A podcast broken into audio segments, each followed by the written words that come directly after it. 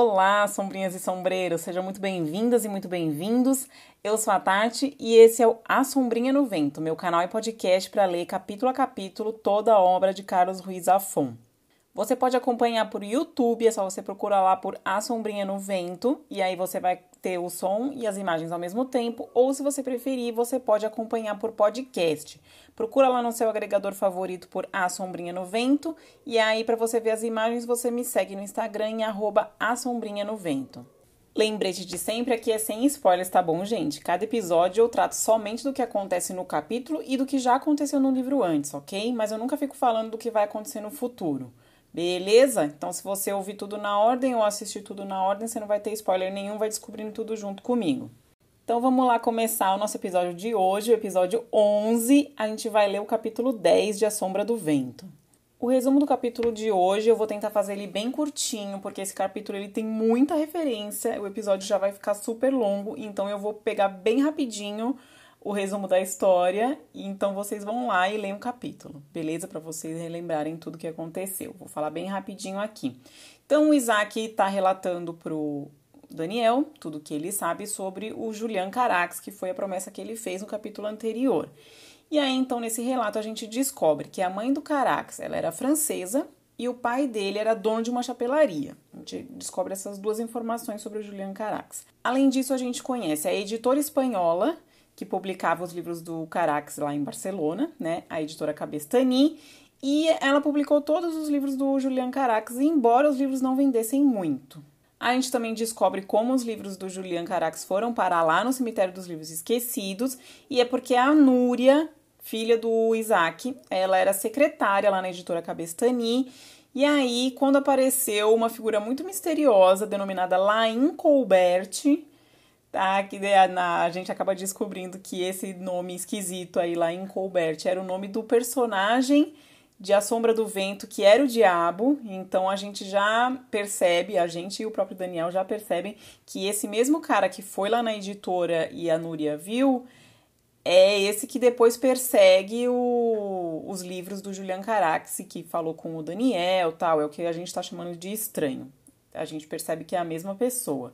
Então a Núria viu esse cara na editora, ele era um cara esquisito, e aí ela teve um pressentimento e resolveu levar um exemplar de cada um dos livros do Julian Carax e esconder no cemitério dos livros esquecidos, porque o pai dela, o Isaac, já era bibliotecário lá nessa época.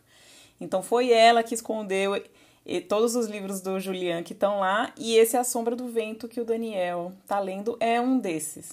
Tá lendo não, que ele já leu, né? É um desses. Então, enfim, o Daniel tá, tá com um livro aí, ele vai então esconder ele novamente no labirinto, né? A história se repete, a Núria já levou os livros aí para esconder e o Daniel vai voltar para esconder novamente o livro aí no, no, no, labirinto aí da biblioteca. E aí ele acaba voltando para casa só super tarde, já tá quase amanhecendo, e o pai dele tá lá, coitado, esperando, né, com os restos da festa fracassada. Lembra de uns capítulos anteriores que o Daniel tinha feito a festa lá e chamado a Clara tal, e o do Barcelona e ninguém foi. E aí ele saiu bravo de casa, nem quis abrir o presente que o pai tinha dado para ele. E aí quando ele volta, o pai tá lá esperando ele, fumando. E o pai, assim, tá super cansado e nem briga com ele, só fala assim: ah, abre o seu presente. E aí o Daniel nem quer, ele fala: não, não mereço o presente tal. É um diálogo, assim, bacana, depois a gente vai abordar melhor. E aí o pai insiste, ele acaba abrindo o presente. E qual não é a surpresa do próprio Daniel e até da gente que já tinha esquecido dessa caneta ao ver que o presente é a bendita da Montblanc lá, que dizia-se que era do Vitor Hugo, mas que a gente sabe muito bem que não era.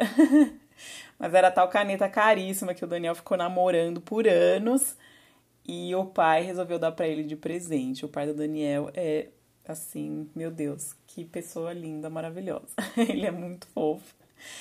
Porque o filho dele ultimamente, né, tava bem assim, dando os cortes nele, e ele vai e gasta esse dinheirão com essa caneta que o menino queria. Enfim, deu aí a, a maravilhosa caneta pro Daniel. E o Daniel fica tão emocionado que ele não sabe nem o que dizer. Ele só vai e abraça o pai, assim, porque ele fica muito tocado também com o gesto do pai.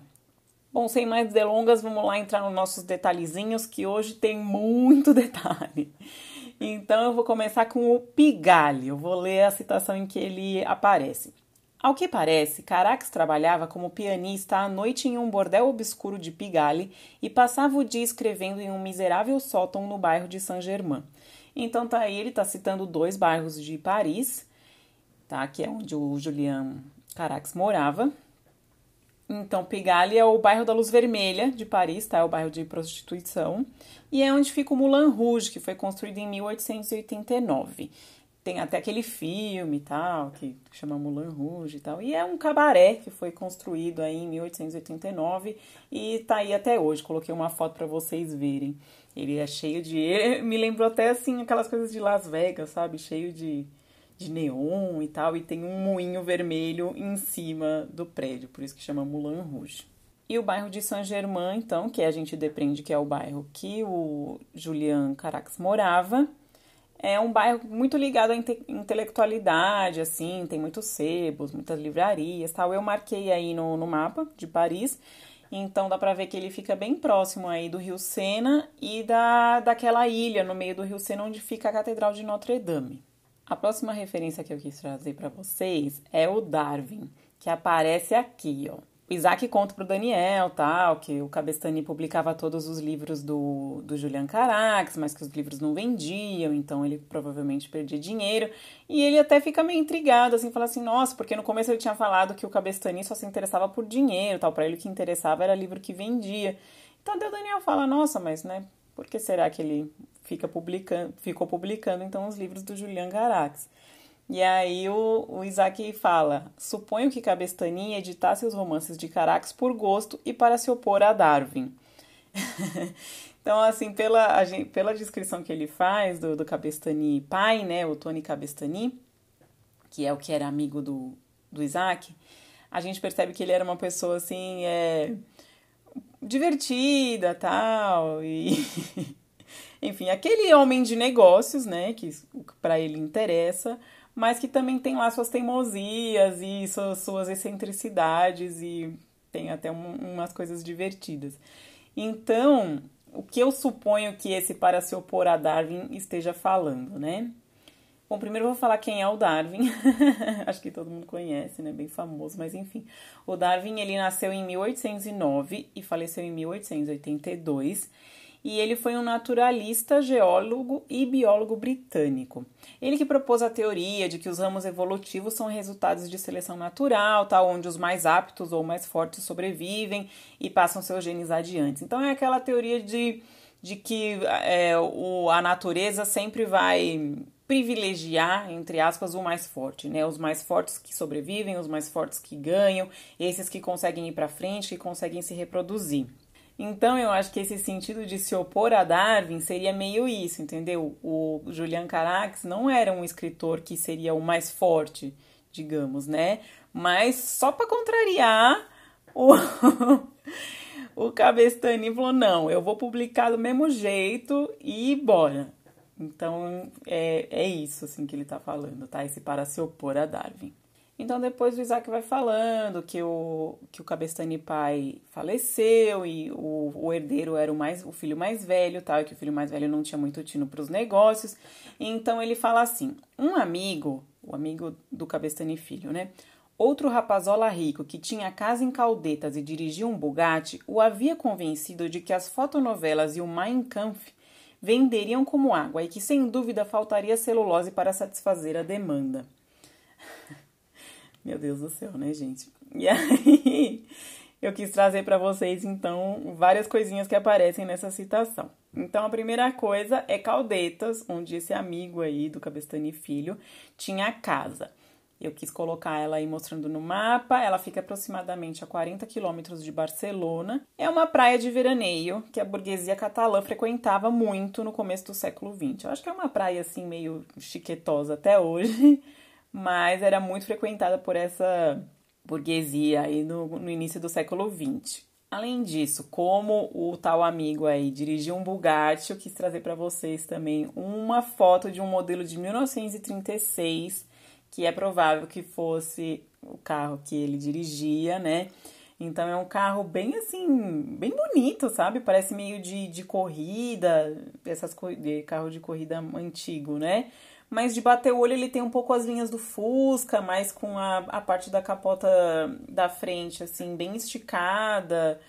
É, parece um pouco assim uma linha de, dos carros da Porsche. Enfim. É um carro bacanudo, assim. E a Bugatti é uma marca de automóveis que foi fundada por Ettore Bugatti, um italiano, né, em 1909. Só que ele fundou a, é, a Bugatti na França. A sede da empresa era na cidade francesa de Molsheim, Molsheim, não sei, na Alsácia. A Alsácia é uma região da França que fica ali na próximo da divisa com a Alemanha. Até acho que por isso que tem esse nome que mais parece alemão do que francês, né? Enfim, a empresa passou por várias coisas, chegou até a falir, pipipipopopó. e em 98, os direitos sobre a Bugatti foram adquiridos pelo grupo Volkswagen. Então, hoje em dia, a Bugatti pertence à Volkswagen. Ainda nessa citação aí, que veio cheia de referências, eu quis falar um pouquinho sobre o Mein Kampf. O que, que é o Mein Kampf? Ele foi publicado em 1925 e é a autobiografia do Hitler. Então, no livro, ele vai contando a vida dele e também vai expondo a ideologia nazista dele. Esse livro acabou se tornando um best-seller na Alemanha após a ascensão do Hitler ao poder em 1933. Então, aí a gente já percebe que esse amigo do, do Cabestani é, com certeza era um apoiador aí do, do, do fascismo, apoiador de, de Franco depois, e enfim, e do, né, tudo ligado ao, ao nazismo aí do Hitler. Quando o Isaac está contando, então, do, do filho do Cabestani, aí o Cabestani Júnior, que não tinha um tino para o negócio e meio que destruiu a editora, ele conta então desse cara misterioso, o tal de Lain Colbert, que até o Daniel fala: hum, Lain Colbert, Lain Colbert é um personagem de A Sombra do Vento, que, que é o diabo na trama do livro. Aí o Isaac até dá risada e fala assim: bom, quem quer que fosse esse cara, ele tinha senso de humor. e então esse Lain Colbert chegou na editora e fez uma proposta para o Cabestani, filho, falando: Olha, eu quero comprar todos os exemplares dos livros do Julian Carax. E aí então eu vou ler aqui a citação do livro. O idiota do rapaz quis passar por esperto, pediu mais dinheiro do que Colbert estava oferecendo e o sujeito retirou a proposta. Dias depois, o depósito da editora Cabestani em Pueblo Nuevo ardeu em chamas até o cimento, pouco depois da meia-noite, e grátis. Eu até ri, porque esse e grátis para mim foi o, o, toquezinho irônico do Isaac, muito bom. Então aí o Lain Colbert, em vez de pagar o dinheiro que o Cabestani estava pedindo, resolveu mesmo é queimar o depósito inteiro. Então foi antes disso que a Núria teve esse pressentimento lá, lembra que eu falei no começo do resumo, e ela pegou um exemplar de cada um dos livros do, do Julian Carax e levou para o cemitério dos livros esquecidos. Tá? Então foi, ele a salvou aí desse incêndio aí. O depósito da editora ficava em Pueblo Nuevo, que é um bairro aí de Barcelona, onde havia muitas fábricas e armazéns, tal. Então eu demarquei aí no mapa em é, tá tudo demarcadinho aí com, em vermelho o bairro. E ele fica um pouquinho longe já ali da Praça, da Praça de Catalunha, né, ali onde o, onde o Daniel e o pai moram fica é, é, é, bem distante assim. Dá para ver que tem uns três bairros ali entre, entre os, os dois. Entre o, o gótico que é onde o Daniel mora e o Pueblo Novo que é onde fica o armazém da editora Cabestani e aí no Pueblo Nuevo também tem um cemitério que é onde tá, foi enterrada a Teresita Boadas, né, que foi aquela noiva do Isaac que faleceu lá quando ele era jovem quis trazer para vocês também onde fica o Largo de San Antônio, que é onde o pai do Julian Carax tinha a chapelaria. Então fica aí próximo até da Praça de Catalunha, próximo ali de onde moram o Daniel e o pai. Dá assim umas seria como no, no bairro seguinte, vai, vamos dizer assim, na, na ponta do bairro seguinte, mas é próximo. Eu demarquei aqui no mapa com bolinhas pretas a, a rua. E o largo ele não é bem um lago, tá? Ele é rua. Em português está como Largo de San Antônio, mas é, é uma rua, assim, uma rua comercial. nessa conversa, o Isaac vai dando para o Daniel vários detalhes, e inclusive ele ele dá ele fala assim que acha né que, que a filha dele a Núria e o Julian Carax talvez tivessem alguma espécie de romance alguma coisa assim né?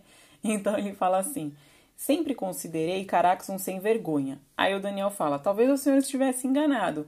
E ele responde com todo respeito você é muito jovem ainda e sabe tanto sobre mulheres quanto eu sei sobre fazer paneletes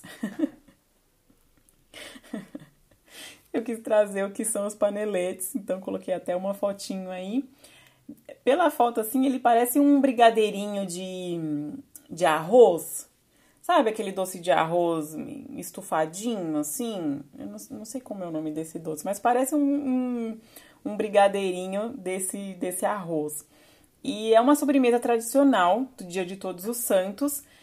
E eles são feitos com castanhas e batata doce. Só uma notinha para quem não sabe: o Dia de Todos os Santos é, na religião católica é comemorado no dia 1 de novembro, às vésperas do Dia dos Mortos.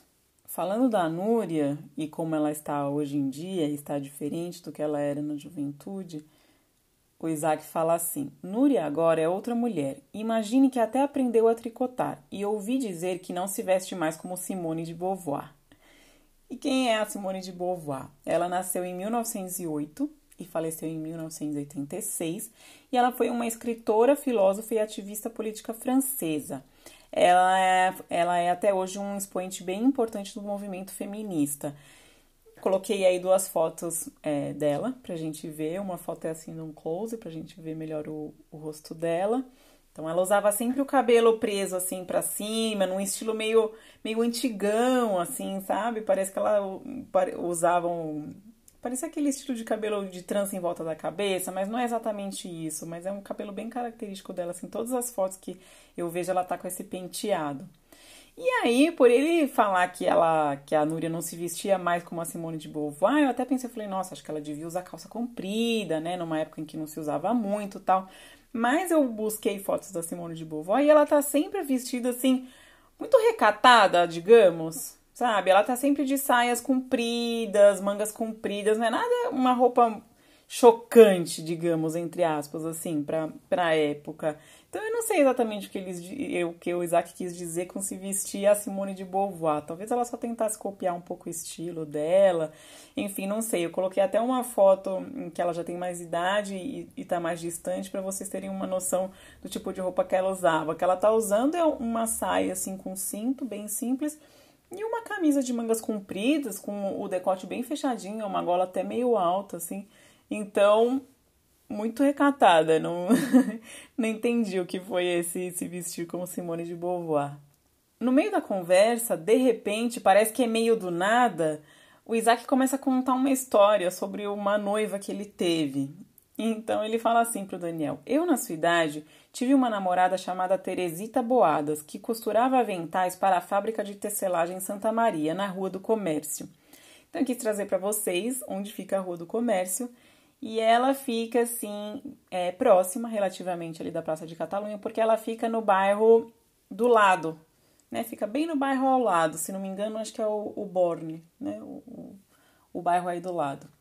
E, enfim, fica bem próximo. Eu quis marcar aí onde é que era então essa fábrica de tecelagem que a Teresita trabalhava. Sobre o pai dela, ele fala: o pai de Teresita tinha uma barraquinha de gelo no mercado de Borne. Então eu já falei sobre esse mercado há uns episódios atrás e eu quis trazer então aqui para quem está no YouTube a foto do mercado do Borne para vocês relembrarem. É aquele que é uma estrutura de metal e vidro com o telhado colorido, bem bonito. Quem tá no podcast, só ir lá no Instagram e procurar nas postagens passadas que vocês vão ver a foto. Ainda na história da, da Teresita, o Isaac fala assim: Não passo um dia sem me lembrar dela, dos passeios que dávamos nas ruínas da Exposição Universal de 1888. Eu também já tratei dessa Exposição Universal de 88 em outro episódio. Mas eu, pela minha lembrança, eu tratei meio por cima e quis trazer um pouco mais de detalhes. Então eu coloquei até uma foto do pôster oficial aqui para vocês verem. E é um pôster assim que tem um, uma espécie de torre que parece uma torre de castelo medieval e aí tem uma estátua que parece um pouco uma estátua romana no meio e duas figuras sentadas pro lado com um jeito meio de figuras em estilo grego, e aí tem umas bandeiras meio estilo medieval. É um pôster assim bem bonito, mas que o texto do pôster fica escondido, porque a imagem é tão exuberante que o texto você tem que achar, de bater o olho você não percebe que é um pôster de uma exposição. E essa exposição, então, foi a primeira feira mundial que aconteceu na Espanha, ela aconteceu em Barcelona, e eu já mostrei também alguns dos legados, porque fizeram várias reformas na cidade, várias coisas, e um deles foi o Parque da Cidadela, que eu já mostrei aqui, até o, o projetou a fonte tal, então coloquei aqui a foto da fonte para vocês relembrarem. E o Monumento a Colombo também, que é aquela torre super alta com uma estátua do Colombo em cima, é um dos outros legados aí que ficou. Também trouxe aqui para vocês relembrarem, mas quem tá no podcast, só correr no Instagram e procurar lá que vocês acham as fotos para relembrar. E o Isaac está falando que eles passeavam nas ruínas porque também muitas coisas que foram construídas depois ficaram meio abandonadas, assim, ou eram estruturas que não eram para ser permanentes, então muita coisa ficou meio arruinado ali, então é, eles passeavam aí nessas ruínas. Aí, seguindo no mesmo trecho, o Isaac continua comentando: Como ela ria de mim quando eu lhe lia os poemas que escrevia no quarto dos fundos do restaurante de tio Leopoldo, cuja especialidade eram chouriços e frutos do mar. Aí eu primeiro eu pensei, falei, nossa, será que o tio Leopoldo é um tio dela, assim, né? Mas aquelas, né? Sempre é bom dar aquela conferida no pai Google. aí eu decidi jogar, né? É, restaurante Leopoldo Barcelona. E aí apareceu esse bar Leopoldo, que existe desde 1929 e que fica no Raval, que é o mesmo bairro que fica o Cemitério dos Livros Esquecidos. E aí eu é, imaginei que pudesse ser esse bar Leopoldo aí, que, enfim, na época que eles eram jovens, o, o dono né, do bar, o Leopoldo, fosse vivo ainda e por isso ele que ele chama de tio Leopoldo. Não tem como eu afirmar com certeza que é isso, mas eu acho que tem grande chance de ser exatamente isso. Coloquei aí então o, o logo do bar Leopoldo, é um logo bem simples, mas elegante assim, umas letras meio quadradas e com uma sombrinha dourada bem elegante.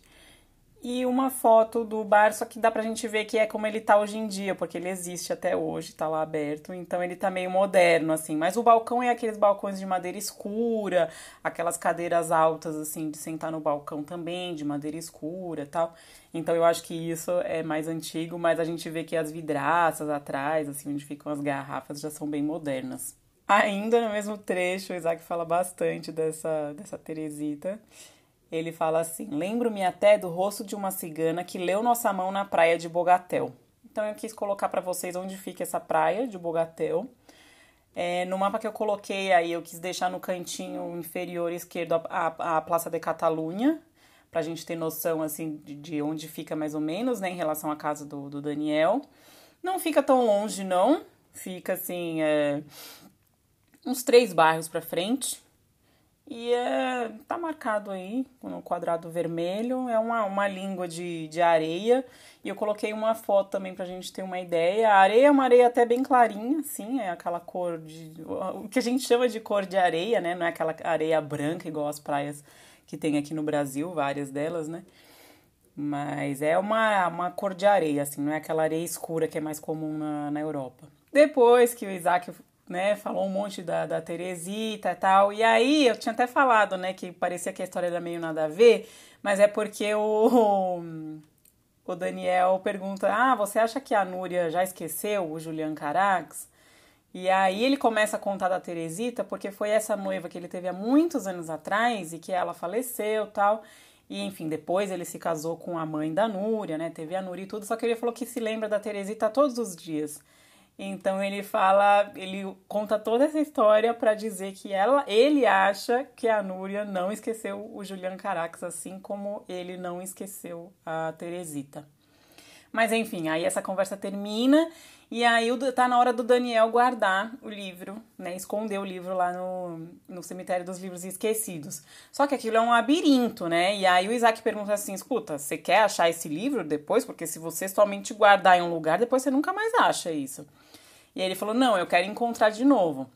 E aí o Isaac fala assim: Lembra-se do Minotauro?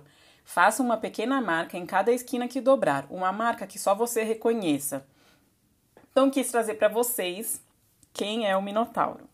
Então, o Minotauro, ele é um personagem da mitologia grega e ele é um homem com cabeça de touro Coloquei até uma estátua aí. É uma estátua é bem antiga, assim, lá do, do período grego mesmo. E aí, segundo o mito, eu tô resumindo muito, tá? O mito, gente, eu não vou contar em todos os detalhes, eu vou resumir bem. Então, se vocês forem procurar, vocês vão ver que tem muito mais detalhes. Mas, segundo o mito, ele vivia preso em um labirinto lá em Creta. Creta é uma ilha que fica ali no sul da Grécia. E aí, o Teseu, que era príncipe de Atenas, Atenas é a capital da Grécia, ele se oferece para matar o Minotauro. E aí, ele vai até Creta, e aí lá a Ariadne, que era a princesa cretense, né, era filha do rei lá de Creta, ela ajuda o Teseu a entrar no labirinto sem se perder, porque todo mundo que entrava no labirinto se perdia e o Minotauro acabava matando. Então ela oferece para ele um novelo, não lembro se era de lã, de, enfim, era um novelo de fio, e aí ele amarra o fio na entrada e vai entrando pelo labirinto. E aí depois, na hora que ele, ele matou o Minotauro e tal, e aí quando ele vai, quer sair do labirinto, é só ele seguir o fio de volta. Então, por isso que o Isaac pergunta se o Daniel lembra do Minotauro. Porque ele, é, ele tá falando pro Daniel marcar o caminho dele no, no labirinto, né? Para depois ele conseguir voltar a achar o livro. Então o Daniel se embrenha aí no labirinto, fazendo as marquinhas dele, mas andando meio aleatoriamente e fazendo as marcas nas estantes. E aí chega num lugar que ele fala: Bom, acho que aqui é um lugar legal e eu vou, vou colocar o livro aqui. Então ele observa os livros que estão ali na estante e diz assim: à minha direita, vislumbrei uma fileira de volumes sobre a desamortização oriundos da pena dos célebres joveianos.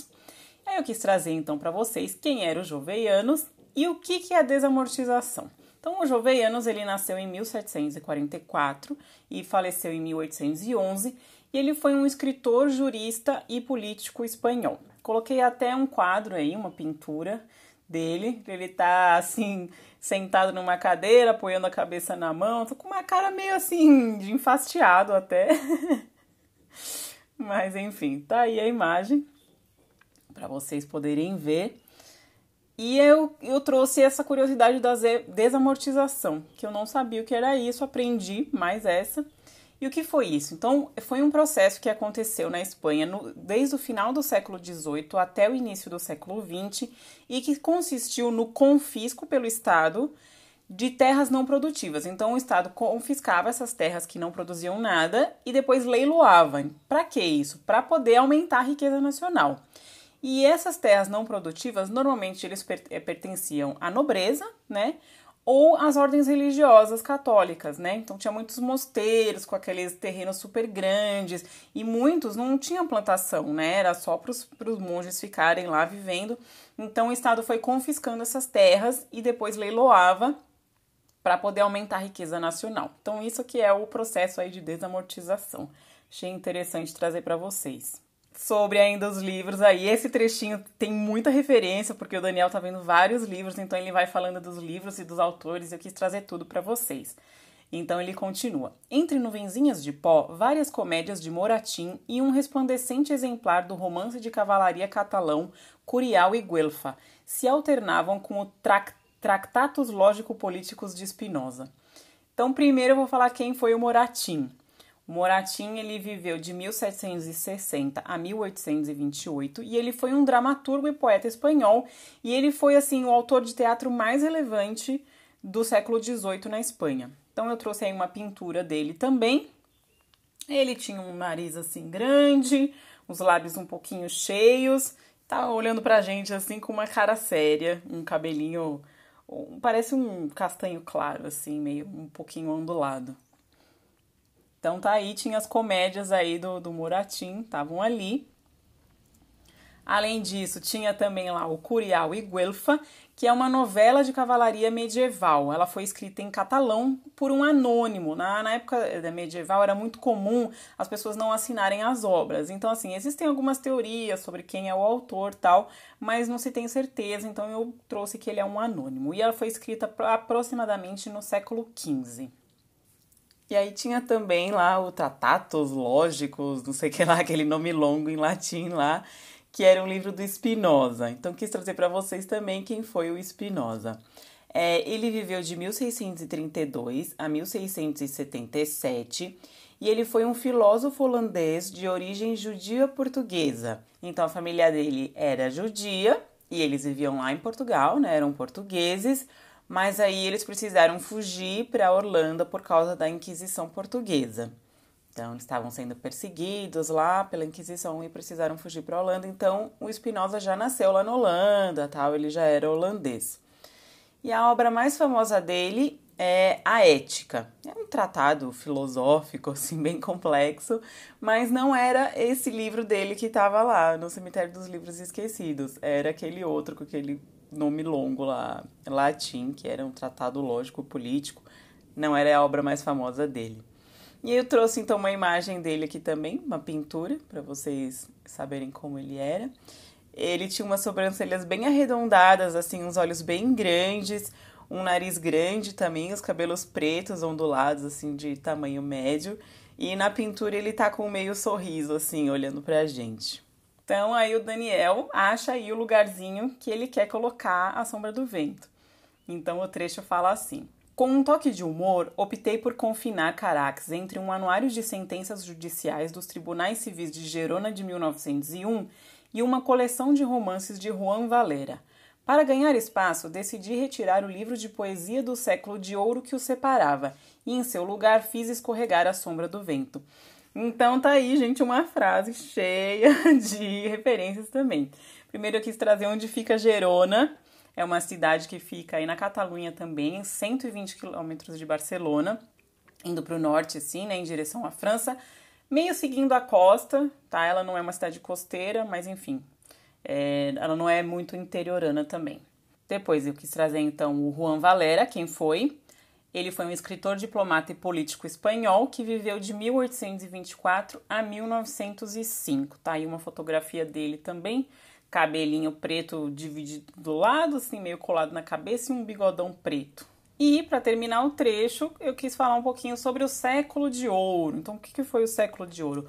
Foi o auge da cultura espanhola e foi o século, assim, os mais ou menos 100 anos que vão do Renascimento, que foi no século XVI ali na Espanha, até o Barroco, que foi no século XVII. Então, esses, esses dois séculos, assim, entre eles, dá o século de ouro espanhol, que foi quando a cultura espanhola estava é, no auge, assim, foi o florescimento. Que é essa época toda da expansão espanhola e tal, das navegações, é bem essa época. A gente terminou os detalhes e agora a gente vai começar a entrar mais em dicionário e tal. E aí eu quis trazer primeiro uma curiosidade de diferença de tradução que eu achei que ficou melhor na tradução portuguesa, apesar da brasileira, é, pelo menos para mim, que assim não nunca estudei espanhol, é aquele portunhol que a gente fala, a gente se vira, entende, né? Mas assim, é, parece que a tradução brasileira ela tá mais literal, mas eu acho que o espanhol ele deve dar um sentido que é muito mais parecido com o sentido que é, se deu na tradução portuguesa, porque senão para nós não faz sentido. E eu vou ler o trecho é esse trechinho aqui. O Isaac está falando sobre a Núria, porque o Daniel pergunta: ah, será que a Núria falaria comigo sobre isso? Será que ela me contaria tal? E aí o Isaac responde assim: Bem, minha filha adora falar, mas não sei se ela vai poder lhe dizer alguma coisa que algum empregado já não tenha lhe contado. E aí eu fiquei assim, algum empregado? Que, que, empregado? Como assim, né? O Isaac é a primeira pessoa que o, que o Daniel tá conversando sobre isso. Que empregado seria esse? Não tá fazendo muito sentido esse trecho. Aí eu fui pro espanhol. em espanhol é assim. Desculpem meu sotaque, tá, gente? Como eu falei, nunca estudei espanhol. Bueno, mi hija a todo lo que se hablar se apunta pero no sé si podrá decirle algo que não le haya contado ya um servidor. Então, é, a gente percebe que está bem literal a tradução. Então, só que a tradução portuguesa, aí ela me esclareceu, porque a tradução portuguesa está assim. Bem, a minha filha, para tudo que seja falar, está sempre pronta, mas não sei se poderá dizer-lhe alguma coisa que este seu criado não lhe tenha contado já. Então não é algum empregado, é o próprio Isaac, é uma maneira de falar, entendeu? É aquela coisa que se usava antigamente, quando até quando se apresentava, falava: "Ah, né, sou Tatiana, sua criada, né? Estou aqui para lhe servir", uma coisa assim. Então, é à sua disposição, teria esse sentido, entendeu? Então, no, no, português brasileiro ficou bem literal, só que aí não fez sentido, entendeu? Então, quando eu li essa da tradução portuguesa, aí eu falei, ah, agora sim tá fazendo sentido. Só que eu acho que em espanhol, talvez para o Isaac dizer que ele é o, o criado, né, que é o seu criado, estou à sua disposição, ele não precisa falar com todas as letras. Se ele falar um servidor, já está implícito que é ele, entendeu? Então eu acho que deu essa falinha aí de, de tradução no português brasileiro, mas tá aí, para quem ficou também meio embaralhado lendo na versão brasileira, tá aí a, a, o trecho português e aí a gente consegue compreender o que está acontecendo. Rapidamente o dicionário, então, que teve algumas palavras que é, são mais complicadinhas ou que as pessoas podem não conhecer, começa com o chavo, que é uma moeda de pouco valor ou pequena quantia de dinheiro. Eu até lembrei do Chaves, sabe? Porque chavo é uma, uma é, palavra de origem espanhola e quer dizer isso, moeda de pouco valor e pouca quantia de dinheiro. E aí eu, eu lembrei do Chaves, né? Que em, que em espanhol lá mexicano é el chavo, né? Eu pensei, nossa, será que tem a ver com isso? Mas eu não sei, né? Se tem a ver ou não, mas eu lembrei. O chavo aparece aqui, é logo no comecinho que o Isaac está falando que o editor espanhol do Julian Carax tinha comprado por quatro chavos os direitos em espanhol dos romances. Então é, ele pagou bem barato. Depois eu quis colocar embolia, porque eu acho que muita gente conhece, mas pode ser que alguém não conheça. Embolia é uma obstrução de algum vaso sanguíneo por um corpo estranho. Normalmente o corpo estranho seria algum coágulo que se movimentou pelo corpo, que se formou ali e acabou se movimentando e obstruindo um vaso sanguíneo, normalmente é isso. É, foi uma embolia, né, que matou o Gabestani pai. Ele morreu de embolia. E até esse próprio trecho já fala do, do Coíba, né? Que ele morreu de embolia com o charuto Coíba na boca. Que é uma marca de charutos cubanos, eles são feitos à mão e são super caros, super exclusivos, assim. Então eu também coloquei uma foto aí de uma caixa do, do, dos charutos. Eu acho que todo mundo conhece, mas enfim, Coíba é essa marca de charutos cubanos muito famosa e muito chiques. Quis trazer também o que, que é estouvado, que ele fala do Miguel, né? Que o Miguel era estouvado. Então, estouvado é inconsequente. Trouxe também é, sobre um pouquinho sobre tuberculose, que eu acho que a maioria das pessoas conhece, mas enfim, é uma doença normalmente pulmonar que é causada por um bacilo, né? Uma bactériazinha. E normalmente se instala no pulmão, mas pode se instalar em outras partes do corpo. Mas o mais comum, assim, que a gente acaba conhecendo mais é a tuberculose. Desculpa, é no pulmão. A Teresita morreu de tuberculose, né? Então a tuberculose é citada aí nessa parte que fala da morte da Teresita. E por último, a prosa granítica, que é uma, assim, acho que dá pra né, depreender, mas seria uma prosa difícil, uma prosa árida, né?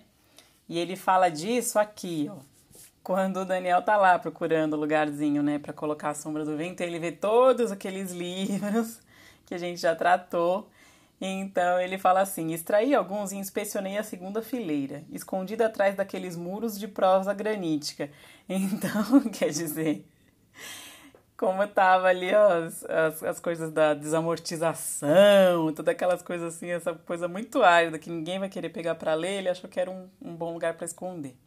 E aí eu trouxe também um picador de gelo, só para vocês poderem ver né, o, o formato, que se fala dele aqui, ó. É quando o Isaac vai pedir a Teresita Boadas em, a Teresita Boadas em casamento pro pai dela, né? E aí o pai dela era mudo, né? Então é, ele diz assim: o homem ficou cinco minutos me encarando sem dizer nada, com o picador de gelo na mão, porque ele tinha uma barraquinha de gelo, né? Então, o picador de gelo é essa ferramenta que se usa para quebrar todo o gelo e ele parece uma, uma chave de fenda. Vamos agora então para as citações favoritas para a gente encerrar o vídeo. É, esse capítulo ele tem muitas, muitas frases boas, porque o Isaac ele é muito irônico tal, então tem muitas frases muito boas, mas o capítulo é meio longo, então eu também não quis colocar muita coisa. Então, muita coisa ficou de fora. Mas comenta aí embaixo. Fala pra mim o que, que você gostou e que não apareceu aqui. É, vou começar a colocar as minhas, então, favoritas. Então, logo no comecinho, o Isaac tá falando sobre ele mesmo e o Cabestani, né? Então diz assim: ambos havíamos ficado viúvos, e ele se lamentava que agora estivéssemos casados com os livros, eu com os velhos e ele com os de contabilidade. Eu achei bem engraçadinha essa parte, porque o, o Isaac já era guardião lá, né, do cemitério dos livros esquecidos, por isso ele estaria casado com os livros velhos. E o Cabestani, ele tinha editora, tal, ele tinha que cuidar toda a, da administração e do dinheiro, então por isso ele estava casado com os livros de contabilidade. E falando sobre o Julian Carax, como ele era pobre lá em Paris, enfim, o Isaac fala então: Paris é a única cidade do mundo onde morrer de fome ainda é considerado arte. Eu achei muito bom, porque é bem isso, assim, né? Aquela imagem do artista que passa fome, compreendido. E lá em Paris ainda era, era chique, assim, morrer de fome. de novo sobre o Cabestani, o Isaac fala: o idioma favorito de Cabestani era o dinheiro, o resto não interessava. Não, eu, eu, eu, quis destacar esse trecho porque eu achei bem característico assim do Cabestani, porque o Daniel tinha perguntado, né? Ah, mas a, o, o Julian ele escrevia em espanhol ou em francês? Porque os livros eram sempre publicados na França primeiro, né? Aí o Isaac fala: olha, eu não sei. Pro Cabestani o que interessava é dinheiro, esse era o idioma que ele gostava, então o resto tanto faz.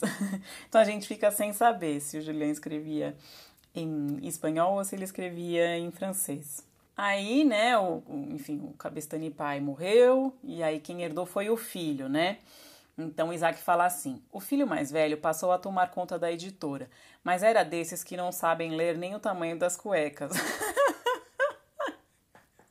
Ou seja, né? Ele era uma porta. e muito idiota, né? Porque a gente viu aí no, nesse episódio aqui que ele tinha aquela, aquele amigo abestado lá que, que convenceu ele a vender todos os livros para fazer pasta de papel. Quando o Isaac tá falando sobre a Núria, ele fala uma, uma frase que ela é divertida, mas ela é triste. Ela é bem triste assim, mas ela fica de uma maneira é, um bocado divertida, como ele fala que é assim: se algum dia tiver uma filha, felicidade que não desejo a ninguém, porque a lei da vida é que mais cedo ou mais tarde ela vai partir seu coração. Aí ele depois continua falando as coisas. Para mim, o que interessou foi esse começo da frase.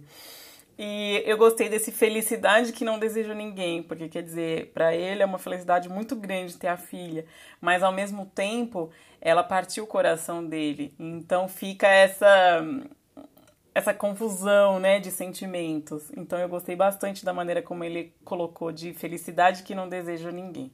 Achei muito bom, típico de Zafon. Quando Isaac é, conta toda a história da Teresita, né, ele começa a contar, não sei o quê. E aí eu vou colocar o trecho que eu gostei muito. É, ele tem outras coisas no meio, mas eu coloquei como se fosse um trecho só. Tá assim, estou falando de nada menos do que 55 anos atrás, mas sinceramente não passo um dia sem me lembrar dela. Lembro-me até do rosto de uma cigana que leu nossa mão na praia de Bogatel e nos diz que passaríamos a vida toda juntos. De certa maneira, não estava mentindo. Eu gostei muito, muito desse de certa maneira não estava mentindo, porque se a gente levar tomar literalmente, a cigana mentiu, né? Porque a Teresita faleceu e enfim, eles passaram muito pouco tempo juntos. Só que, como o Isaac lembra dela todos os dias, ela tá sempre com ele. Então, por isso que ele fala, de certa maneira, não estava mentindo. Eu gostei muito, muito de, disso, dessa maneira dele, dele falar e de contar. E é isso, né? Desafio. Não tenho, não tenho mais o que falar além disso. Tem um trecho bem pro final do capítulo, que é quando o Daniel tá saindo do cemitério dos livros esquecidos, e ele começa a refletir sobre livros. E aí ele pensa assim: Enquanto percorria túneis e mais túneis de livros na penumbra, não pude evitar que me invadisse uma sensação de tristeza e desânimo. Pensava que se eu, por puro acaso, tinha descoberto todo um universo em um só livro desconhecido na infinidade daquela necrópole, dezenas de milhares de outros livros ficariam inexplorados, esquecidos para sempre. Senti-me rodeado por milhares de páginas abandonadas, de universos e almas sem dono, que se fundiam em um oceano de escuridão, enquanto o mundo que palpitava do lado de fora daquelas paredes perdia a memória sem perceber, dia após dia, sentindo-se mais sábio quanto mais esquecia. Que poesia, né, gente? A, a, o Zafon, ele, ele coloca umas, umas coisas, assim, umas coisas que às vezes você nunca tinha parado para pensar e que é muito real. Que isso acho que até já falei em outro, um outro episódio, de que um livro, ele é um universo para a gente explorar, né? Cada livro, ele é uma vida para você viver. Então ele começa a pensar nisso. Nossa, eu por acaso achei todo um universo aqui em um livro, mas quantos livros não estão aqui dentro esquecidos, né? Quantos universos, quantas almas, né, estão aqui e ninguém sabe. E o mundo lá fora, é, cada dia ele vai esquecendo e perde essa memória, e quanto mais ele esquece, mais sábio ele se sente. Então eu achei esse final assim também perfeito dessa frase, né? Que quanto mais o, o mundo se esquece, mais ele se acha sábio. Então, assim, perfeito esse trecho, eu amo, muito poético e muito verdadeiro. E aí a gente vai então encerrando com as duas últimas citações que são bem no final do capítulo, quando o Daniel já voltou para casa, encontra o pai que ficou esperando ele acordado a noite inteira. E aí o Daniel tá machucado, né? Porque ele tinha tomado o soco lá do Nery, acho que dois capítulos atrás, né? Então o pai pergunta: "O que aconteceu com o seu rosto?" E o Daniel responde: "Escorreguei na chuva e caí." E o pai, que não é nada besta, né, responde: "Essa chuva devia ter uma direita poderosa, né?" Mas ele é muito fofo e ele acaba não perguntando o que aconteceu. Ele só dá a notinha falando assim: aham, eu sei que você tá mentindo, mas eu vou deixar pra lá. Então eu gostei desse trecho, quis destacar. E aí, um, uma fala perfeita, maravilhosa. A paz de Daniel é muito, muito lindo. E é porque o Daniel, lembra, ele tinha saído lá, todo bravo, correndo, não quis nem abrir o presente do pai, largou o pai lá com a festa miada e o presente por abrir. E aí, quando ele volta, o pai fala: Você não vai querer abrir seu presente, né? E aí o Daniel fica: Ah, nossa, melhor você devolver, eu não mereço presente nenhum. Que é bem verdade, né? Porque ele foi super mal educado com o pai, super ranzinza. Mas aí o pai responde: Presentes são dados pelo prazer de quem presenteia, não pelo mérito de quem recebe. E eu achei isso muito verdade. Que é isso mesmo, assim, é, quando, normalmente quando a gente presenteia, né, é, você presenteia pelo prazer de presentear, não porque aquela pessoa merece ou não, né? Então eu gostei muito dessa, dessa frase. E, enfim, com essa lindíssima frase a gente vai encerrando o nosso capítulo. Então, o de sempre, me segue nas redes sociais. Lembrando que os episódios saem todas as segundas às 10 da manhã. Me segue lá no, no YouTube, se inscreve no canal, dá like nos vídeos, compartilha com seus amigos, comenta lá. Só você procurar por A Sombrinha no Vento. Se você acompanha pelo podcast, procura lá Sombrinha no Vento, me segue se dá para seguir, faz uma resenha se dá para fazer resenha, dá cinco estrelinhas, enfim, o que essa plataforma permitir. Me segue lá no Instagram, a Sombrinha no Vento. E se você quiser, me segue no Twitter também, sombrinhavento. Por hoje é só, pessoal. Até semana que vem. Um beijo para todo mundo. Tchau, tchau!